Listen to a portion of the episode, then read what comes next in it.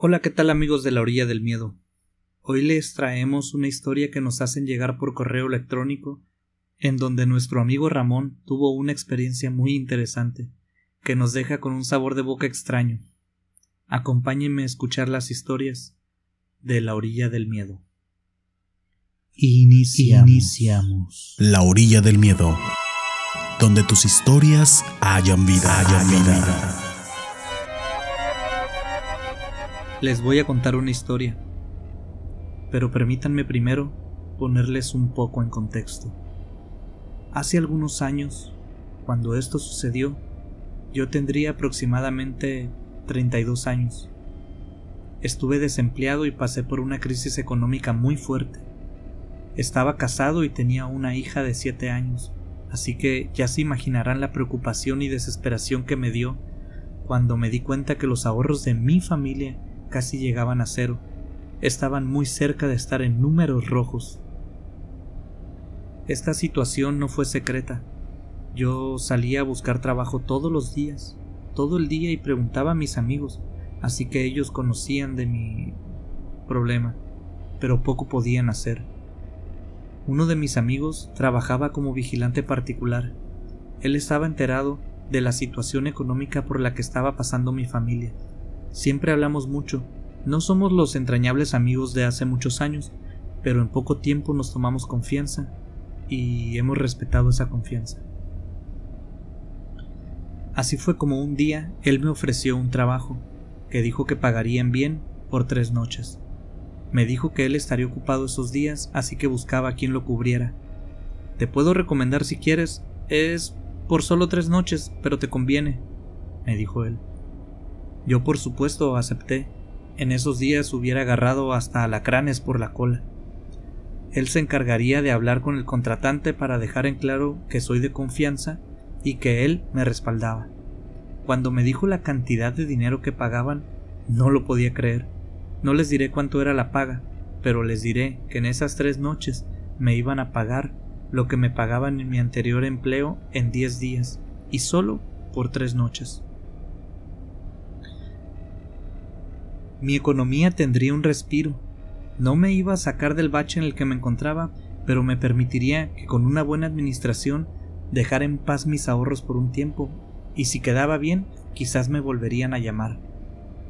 Podrá parecer loco porque yo no tenía nada de experiencia, pero en aquellos tiempos cualquier opción era mejor que la situación actual.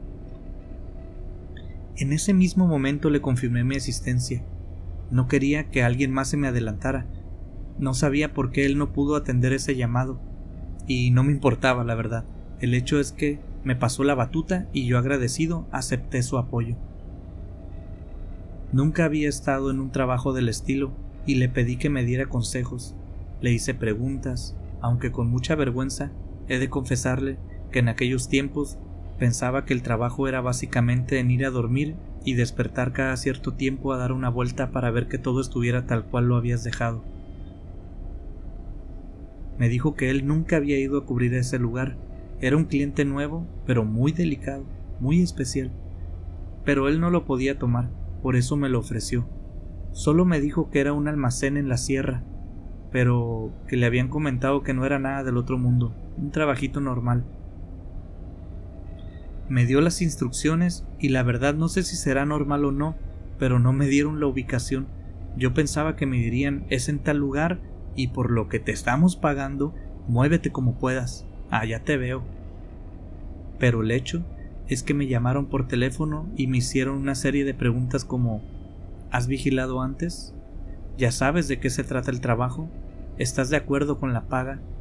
¿No le has dicho a nadie sobre el trabajo? En fin, una serie de preguntas que las sentí extrañas e incómodas, pero yo contesté lo más firme que pude y me dijeron que pasarían por mí en un lugar muy cerca de mi casa a las 8 de la noche.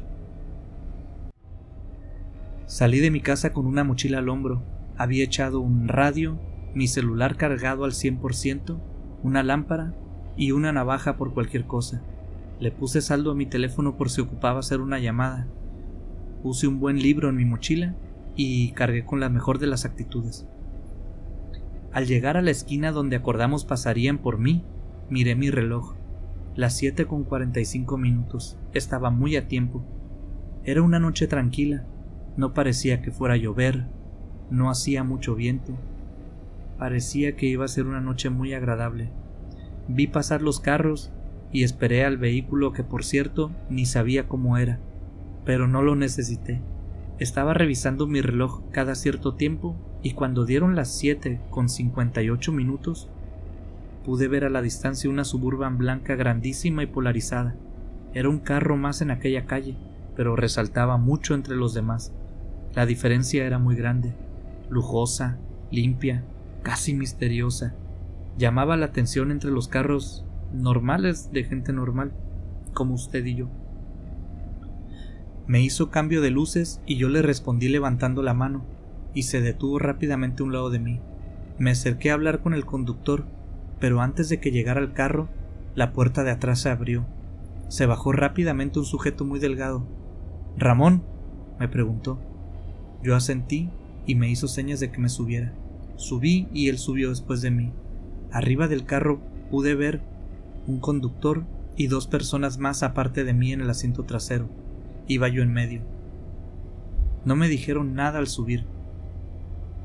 Simplemente el carro se empezó a mover y en los primeros cinco minutos se me ocurrió, por primera vez, que quizás me había metido en donde no debía. Pero por las historias que se cuentan en mi país sobre situaciones parecidas, en esos momentos preferí seguir el juego. Además necesitaba el dinero, así que pregunté lo primero que se me vino a la mente. ¿Cuánto falta para llegar? Ah, chinga. ¿Cuál es la pinche prisa, güero? Vas a estar ahí toda la pinche noche. Supongo que ya te dieron las advertencias, ¿verdad? Me preguntaron. Respondí que sí, lo más seguro que pude, pero creo que notaron algo en mi tono de voz, porque me dijeron, ahí te va, no te metas en el almacén, no hagas llamadas a nadie mientras estés allá, normalmente no hay señal, pero más vale advertirte, nada de fotos, esto es lo segundo más importante. Nada de fotos. Por tu seguridad. Y lo más importante, no te duermas. No debes dormirte ni abandonar tu puesto sin importar lo que escuches o veas. Como no nos vas a creer, no te cuento nada. Pero créeme cuando te digo que es peligroso quedarse dormido allí. Me vale madres la verdad, pero igual te lo digo. De todos modos, ni nos conocemos. Solo te diré los últimos tres vigilantes así se quedaron sin chamba. Se voltearon a ver, y noté que había algo que no me decían. No pude evitar asustarme. Mi intuición detectó algo entre aquellas palabras, pero no logré descifrar qué era. Nadie se rió, nadie hizo una seña, simplemente los otros dos escucharon y se quedaron callados. Pasaron como diez minutos en lo que salimos de la ciudad y tomamos alguna brecha en un punto que no alcancé a ver. Pasamos otros treinta minutos en aquella brecha hasta que se detuvo el vehículo. Abrió la puerta el mismo sujeto que me dijo que me subiera y se bajó. Me hizo señas de que me apurara y casi de un brinco bajé del vehículo. Ya quería bajarme. No fue un viaje grato. Tanto tiempo y en silencio, sin música ni nada, sin plática. Había un ambiente muy raro no sé si es normal, pero yo no estoy acostumbrado a andar en un carro con personas y que no platiquen. Me hizo unas señas con las que me indicaba que avanzara por una vereda que la luna iluminaba. Por un momento de nuevo pensé que me dispararían cuando les diera la espalda. Lo volteé a ver y con otra seña me indicó que me apurara. Me tronó los dedos, así que caminé. El carro se dio vuelta y se fue. No avancé mucho cuando alcancé a ver el famoso almacén. Era una construcción de unos cinco metros de alto, con un techo de aluminio, en dos aguas. Por donde yo llegué no se veía ninguna puerta. Alrededor de este almacén estaba desyerbado, un buen pedazo. Había como unos diez metros de terreno limpio entre el almacén y la espesura de la sierra. Caminé un poco buscando una puerta por donde se accedía a aquel edificio. Di la vuelta en la primera esquina y nada. Pensé en llamar a mi amigo, pero recordé que me dijeron que no hiciera llamadas. Revisé mi celular y tenían razón. No había señal, ni una rayita. Seguí buscando hasta que encontré una puerta doble grandísima de, de metal un poco oxidado, sin ventana ni nada, por lo que se alcanzaba a ver parecía que se deslizaba hacia los lados para abrirse, pero tenía una cadena muy grande uniendo las dos puertas, así que ni hice el intento por abrir. No sé de dónde saqué la idea, pero en algún punto de mi mente me imaginé a mí mismo como aquel vigilante de película, ese que está en una mini caseta iluminada por algún foco triste y amarillo, con una televisión dentro. Pero no fue así, nada de eso. Cuando seguí caminando alrededor de aquel almacén, solo pude ver una silla de metal desvencijada, recargada a la barda de aquel almacén.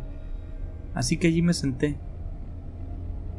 Es muy extraño cómo pasa el tiempo a solas, y en la noche pasaba el tiempo súper lento. Cada diez minutos le daba una vuelta a aquella edificación, iluminaba los alrededores y la pared altísima del almacén, y volví a sentarme. Esa hice que fuera mi rutina. Caminar, leer, caminar, celular, caminar, quizás un poco de ejercicio. En una de aquellas caminatas me pareció oír algo dentro del almacén. Fue un ruido lejano, una especie de rugido muy ahogado. Hasta me detuve e iluminé los alrededores, pero no vi nada. Me di una cachetada pensando que me lo había imaginado, que me estaba quedando dormido. Así que seguí con el recorrido, y cuando llegué a la silla me volví a sentar. Miré mi reloj y no podía creerlo.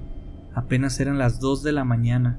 No sabía ni a qué hora vendrían por mí, pero sí sabía que para ese tiempo ya estaba bien harto, estaba aburrido y me sentía cansado. Y eso que apenas iba comenzando la noche. Llegué a la silla, la cambié de lugar, continué mi lectura y se me ocurrió que posiblemente estaba dando muchos recorridos y quizás por eso me sentía cansado. Así que las cambié a cada media hora. A pesar de que durante la tarde dormí para estar sin sueño y preparado para la noche, me empezó a dar un sueño tremendo. Me sentí muy cansado y me puse de pie. Me paré para no quedarme dormido. Empecé a caminar alrededor del edificio y de repente escuché un sonido muy fuerte arriba del almacén, en aquel techo de lámina, como si algo hubiera caído. Giré mi cabeza rápidamente y apunté la lámpara hacia arriba pero no vi nada más que la estructura del edificio y las hojas de lámina que hacían de techo. Moví mi lámpara por todo el perímetro del techo y no vi nada. Me asusté y revisé mi celular para ver si tenía señal. La situación era la misma. No había señal, ni una rayita. La red de mi celular no llegaba hasta ese lugar. En caso de emergencia estaría solo. Empecé a prepararme y la adrenalina empezó a apoderarse de mí. Guardé el teléfono y saqué la navaja. No sé si me iba a servir de algo, pero me daba un poco de seguridad. Así avancé revisando todos los alrededores. Hice el recorrido dos veces, pero aparte de aquel ruido no hubo nada más. Se escuchaban los sonidos del monte, mi respiración agitada, pero con mi lámpara no logré encontrar nada, ni en los alrededores ni en la parte que alcanzaba a ver del techo. Después de los dos recorridos se me ocurrió en revisar el perímetro y buscar huellas, así que di una vuelta más. Nada, solo mis huellas. Para esto ya se me había pasado el sueño por el susto, así que me volví a sentar. Estuve atento un rato y de nuevo el sueño se apoderó de mí. No me lo podía explicar.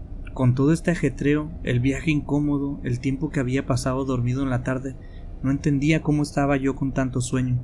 Me parecía una situación inexplicable.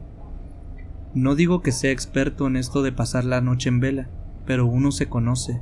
Cada quien sabe cuándo le va a dar sueño, cuánto tiempo de sueño requieres.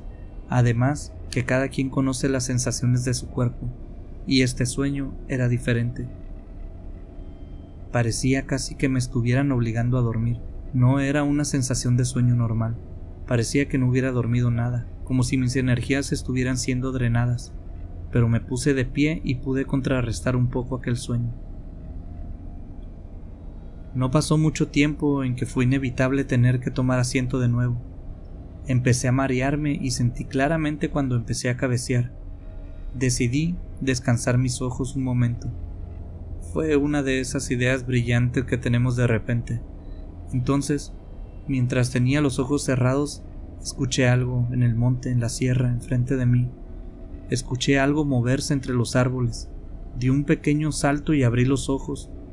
Algo había sobre mis piernas que se cayó pero no le puse atención, porque lo que estaba viendo era un par de puntos rojos. Sí, así como en las películas, un par de puntos rojos que yo juro que eran un par de ojos rojos. Me levanté torpemente de la silla y al moverme, me desperté. Esa sensación fue horrible. No sé si les ha pasado a ustedes, pero cuando despiertas de un sueño que no sabías que era un sueño, casi me caigo de la silla con aquel pequeño salto. Me quedé con una mano en el suelo y otra en el aire, intentando con ambas hacer equilibrio para no caer al suelo. Decidí levantarme y volver a caminar. Caminé mientras iluminaba mis alrededores, las paredes y el techo del almacén.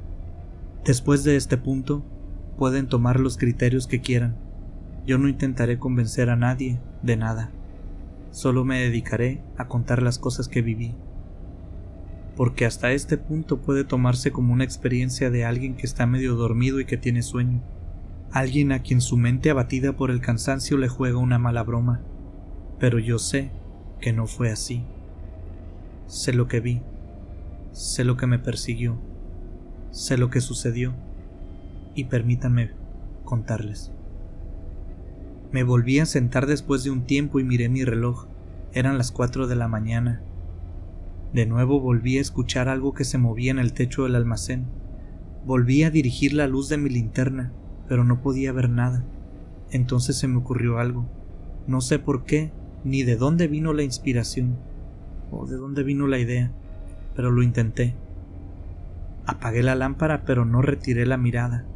La dejé fija hacia aquel techo de aquel almacén, entre aquella oscuridad, y entre las sombras que se generaban con la luna que había, vi algo.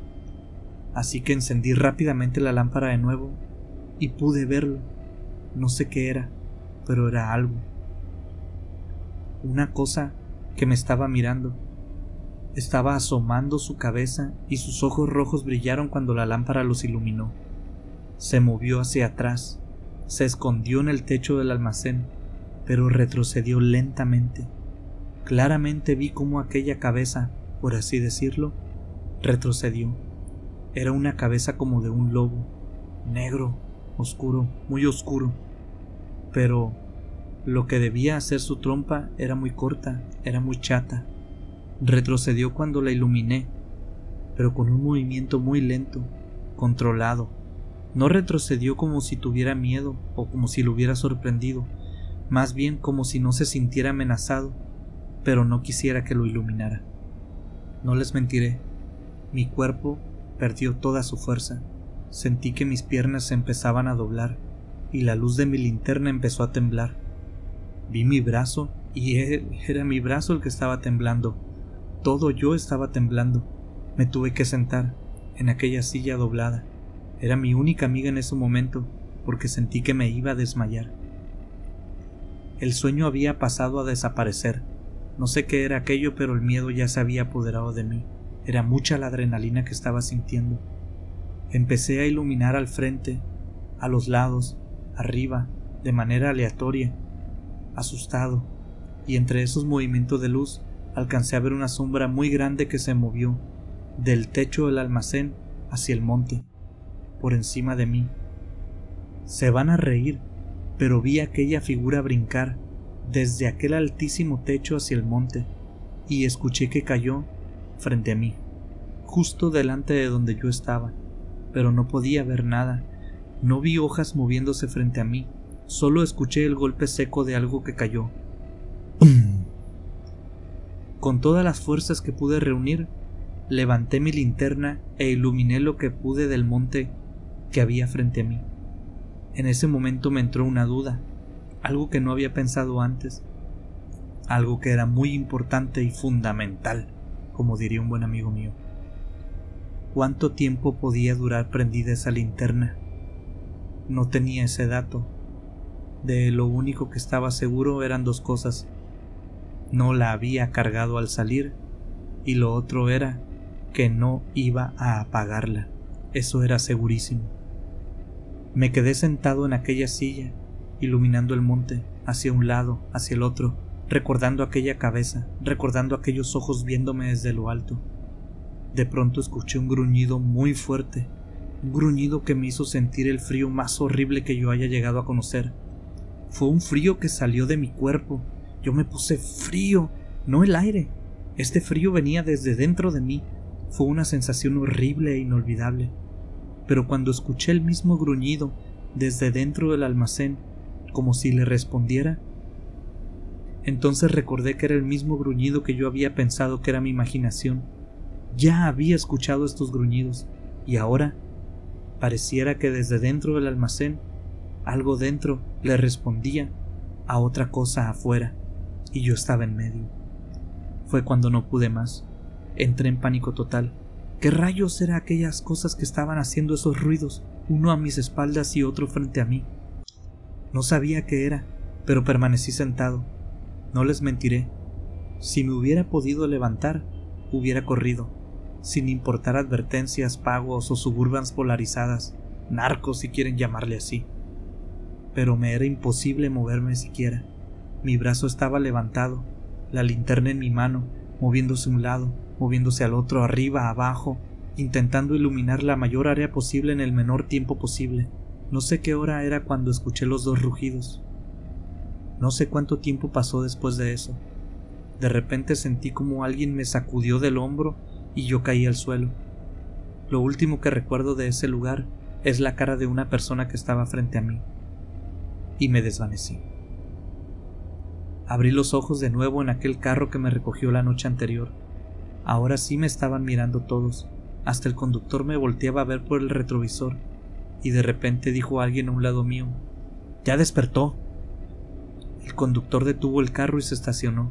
Se me quedaron viendo todos y no podía moverme bien aún. Me sentía rígido, me sentía entumecido, me dolían los músculos. Alguien me dio una bofetada muy fuerte. Me estaban hablando todos, pero no entendía a nadie. Hasta aquella bofetada. Todos se quedaron callados y alguien me dijo ¿Qué viste? Les dije que no sabía y el conductor dijo Nosotros tampoco queremos saber, no sabemos nada y hasta hoy hemos sobrevivido así. Así que así dejémoslo. No mames, cabrón, ¿no tienes curiosidad? dijo otro. Pero el conductor puso en movimiento el carro y dijo Miren, cabrones, este güey de milagro está vivo. Y yo quiero seguir viviendo también. No sé qué hay allá arriba encerrado, pero no quiero saberlo. Nomás quiero hacer mi jale. Esperamos a que nos digan qué hacer con este güey y nos vamos. El conductor movió de nuevo el carro y de repente sonó su teléfono. Solo lo escuché decir cosas como sí, sí, ajá, sí, aquí está, está todo pendejo. Ok, enterado. Y aventó el teléfono al asiento del copiloto. Lo vamos a dejar donde lo levantamos anoche, güero. Me dijeron que no vayas a andar contando nada. Igual, nadie te va a creer. Fue todo lo que me dijeron. Me bajaron en la misma esquina donde habían pasado por mí. Pasó mucho tiempo antes de que me animara a contar esto, pero últimamente me ha dado por contarlo, y no por algún sentimiento de valentía. Pienso que les importo muy poco y solo me amenazaron. Si quisieran haberme silenciado, no hubiera llegado, a, la hubiera llegado a la ciudad. Gracias por escuchar un relato más de La Orilla del Miedo, un espacio donde tus historias cobran vida y renacen en, cada, emisión. Si tienes alguna historia que contarnos, mándanos un correo a laorilladelmiedo.gmail.com. También puedes buscarnos en nuestras redes sociales, en Instagram y Facebook como La Orilla del Miedo. En Twitter, encuéntranos como arroba Orilla del Miedo. Hasta la próxima. Hasta, la próxima.